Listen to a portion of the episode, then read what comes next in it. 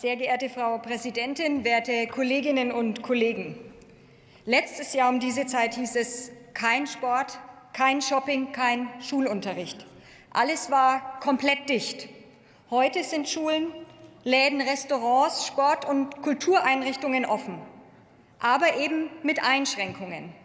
Wie der Bundeskanzler Scholz gestern in seiner Regierungserklärung eindrücklich geschildert hat, Niemanden geht es momentan richtig gut und keiner ist wirklich in froher Weihnachtsstimmung und freut sich auf unbeschwerte Tage mit seinen Lieben.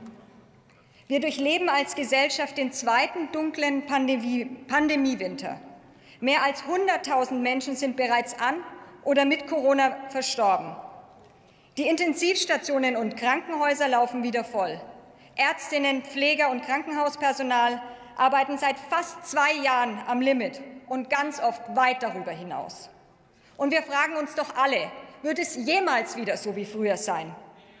Das wissen wir nicht. Denn mit dem sich immer wieder ändernden Virus müssen auch wir uns auf immer wieder neue Umstände einstellen. Aber wir lernen doch immer besser damit umzugehen.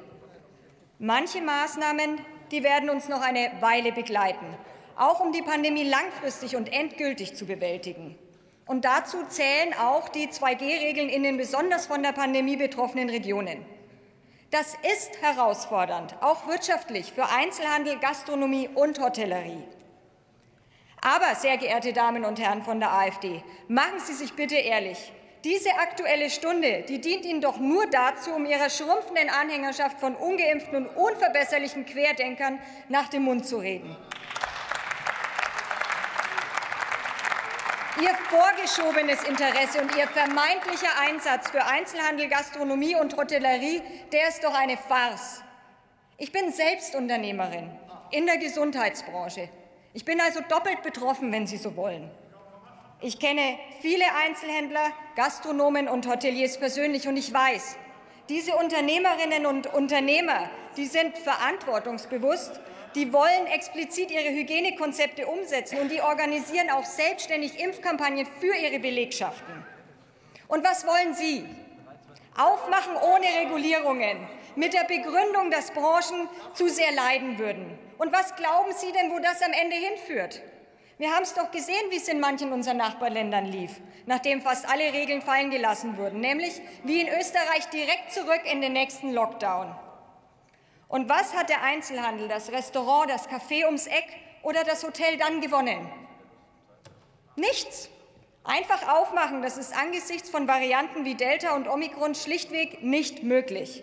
Und das führt nur wieder zurück zu Ausgangssperren, flächendeckenden Lockdowns, Schulschließungen, verschobenen Operationen und zu Besuchsverboten in Pflegeheimen und Krankenhäusern, gerade jetzt über Weihnachten und Neujahr. Und eins, das kann ich Ihnen mit Sicherheit sagen, das ist keine Alternative für Deutschland, meine Damen und Herren.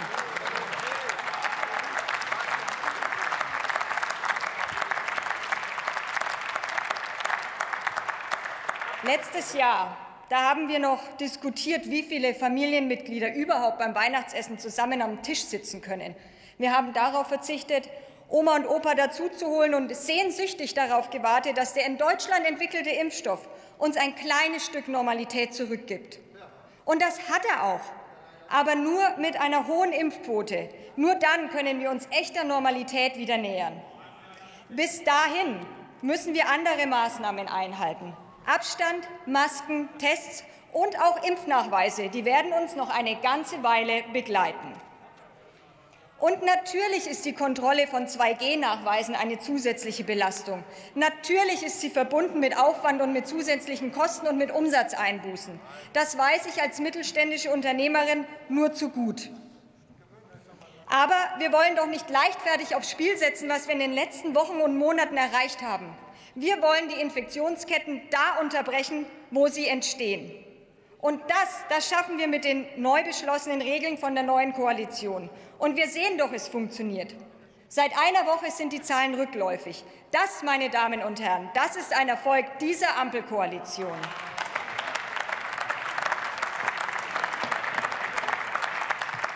Unser Ziel ist Offenhalten. Das geht nur mit Einschränkungen. Aber damit gehen wir doch ein ganzes Stück normaler durch diesen Winter als noch durch den letzten. Letztes Jahr um diese Zeit hieß es, kein Sport, kein Shopping, kein Schulunterricht. Dieses Jahr ist all das, wenn auch mit Einschränkungen, möglich. Liebe Kolleginnen und Kollegen, das ist kurz vor Weihnachten dann doch ein ganz kleiner Hoffnungsschimmer. Herzlichen Dank.